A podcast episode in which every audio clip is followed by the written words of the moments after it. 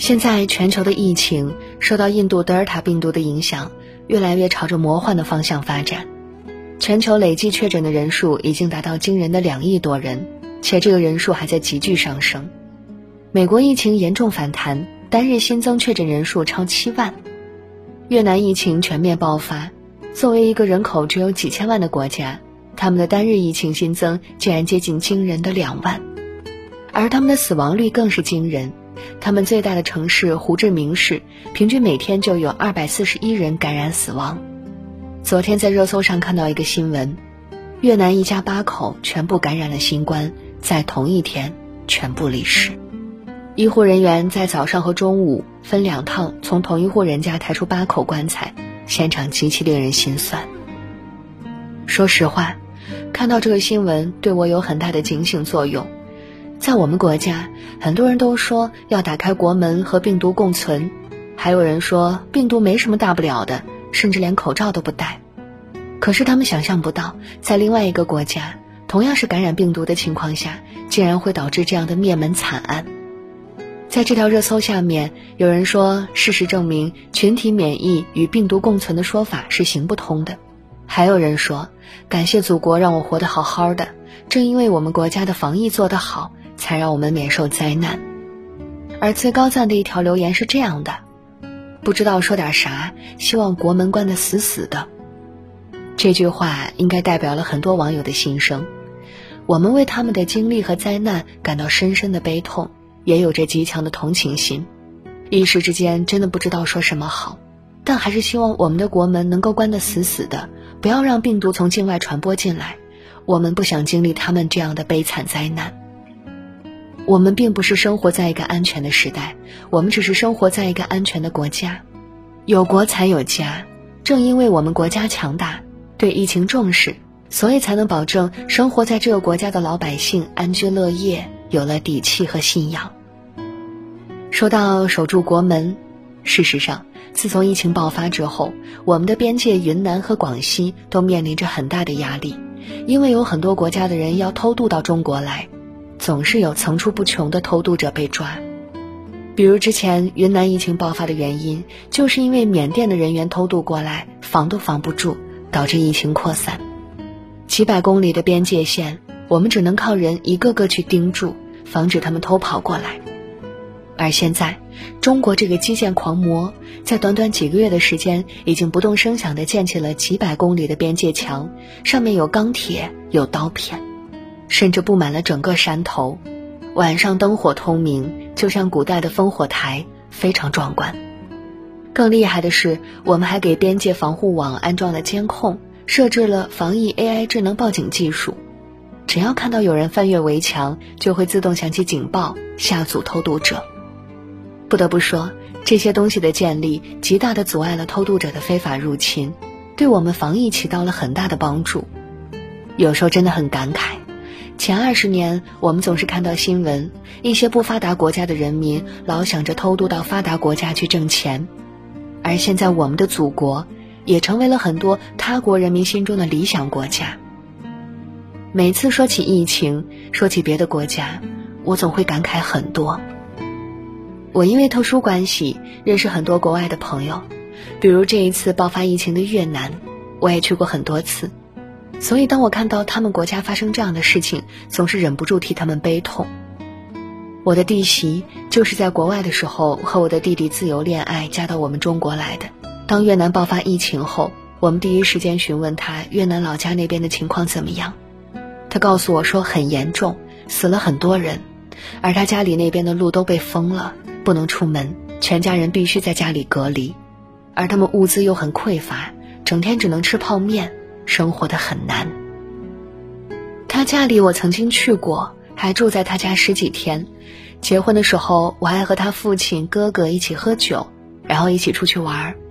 可是没有想到，转眼之间，他们的城市就发生了这么多事情，这让我错愕不已。弟媳告诉我说，她的一个姨妈在胡志明市，一家五口全部感染了，情况非常危急，她非常担心。而胡志明市还有很多人根本没有打疫苗，而这一次越南疫情爆发的原因，主要是因为政府没有及时封城，让很多从胡志明市返乡的人员回来，导致传染到了六十二个城市，疫情大面积爆发。我们唯一庆幸的是，他现在在中国，万幸他坐飞机回来了。如果他还带着我的侄女待在那边的话，会让我和我的父母整天担惊受怕。一条国界，甚至一趟航班，就让两个世界泾渭分明。这边的人们安居乐业、欣欣向荣，那边的人们水深火热，正遭受灾难。这边的人们有着稳定的工作，还能外出逛街旅游，而那边的人们每天担心的却是生存和生命的问题，这让我唏嘘不已。记得曾经看过一个名叫《一条国境线隔绝了天堂和地狱》的视频，这是来自《中华之剑》禁毒纪录片的一个片段。我们的警察和拍摄人员眼睁睁地看着对方国家的人民在边界线上堂而皇之的吸毒，甚至有人背靠着界碑吸毒，而你不能去管他们，因为这是别人的国事。这个场面很有冲击力，你们隔得很近，你甚至都感觉不到边界的存在。但那种违法乱纪和奢侈纵欲的事就发生在你的眼前，所以这个视频的名字就叫“一条国境线隔绝了天堂和地狱”。在这里，就真的像地狱和天堂的区别一样，这边的人民和那边人民的精神状态和生活水平完全不是一个层级。其实他们的土地和空间都没有任何区别，唯一的区别就是那一条线。这也正是他们和我们之间最重要的区别之处。有网友在评论区说：“曾经在边界线亲眼目睹过，就像看恐怖片一样。”这条边界线非常深刻地反映了两个国家的区别和政府对待毒品完全不同的状态。每一次都有人说生活在中国真好，可是大部分人其实都没有概念。只有在特殊的情况下，在无意识的对比中，你才会知道自己的国家真正好在哪里。比如这一次的新冠疫情，我们国家在武汉疫情爆发的时候，一声令下就封城，一声令下就全民禁足在家，一声令下就全民免费疫苗和免费新冠治疗，这放在别的国家也是不敢想象的。就拿东南亚的一些国家来说，他们打上新冠疫苗真的很难很难。首先是国家弱小，根本就没有能力第一时间研制出可靠的疫苗，只能寄希望于别的国家。然后就是贪污腐败、玩忽职守，政府的执行能力很弱。有钱人早早打上了可靠的疫苗，而没钱人就很难打上疫苗。种种原因导致他们疫苗的普及率很低，进一步导致疫情爆发，让百姓生活在水深火热之中。中国正在以极快的速度和别的国家拉开距离，而我们国家的人民也和别的国家人民拉开了巨大的差距。事实上，很多人都根本不知道中国这二十年发生了什么。这二十年，中国农村的自杀率下降了百分之九十，文盲的概率不到百分之十，百姓的寿命平均提高了十岁以上，私家车从无到全国性堵车。高铁占有率占全世界百分之七十，中国高速公路从没有到全世界第一，世界上最长的桥、最高的桥、最难的桥，中国人都像稀松平常一样建起来了。现在的中国已经是世界一流的国家，而我们也正在努力实现民族复兴的伟业中，有望成为世界上最强的国家。有句话说的很好。我们正处在百年未见的巨大格局之中，而我们有幸都是这个时代的见证者。为什么我们要砍掉校外培训？为什么要限制房价？为什么排除万难也要发展科技？为的就是更远和更坚定的目标。一代人有一代人的历史和使命，而我们的国家就是在一代又一代人的努力之下变得越来越好。很喜欢这样一句话。七零后被誉为泡在蜜罐子里长大的，九八年长江特大洪水，那些睡在水里、泡在泥里的抗洪人是七零后；八零后被誉为垮掉的一代，零八年汶川大地震，那些第一时间冲进灾区、冒着余震危险抗灾的人是八零后；九零后被誉为非主流的一代。二零二零年新冠疫情，医务工作者、社区志愿者、警察、公安冒着被感染的危险，成为共和国之盾。他们中的大多数人是九零后。中国一代又一代，从来没有一代是垮掉的，而我们后面的无数代，必然也不会。在知乎上有个常年霸占热榜的问题：身处各个行业的普通人可以为祖国做些什么？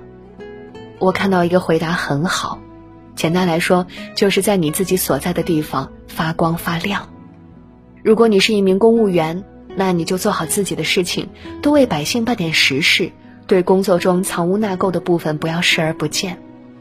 如果你是一名教师，那就教育好祖国的花朵，对孩子三观、知识学习尽自己最大的能力去帮助。如果你是一名文字工作者，就多写一些正能量和价值正确的东西，承担自己该有的态度和社会责任。再比如疫情当下，我们每个人都做好防护措施，不给国家添乱，就是对国家最好的爱。不要先给自己下了定义，我能做什么呀？我就是个普通人。每个普通人都有自己的社会分工。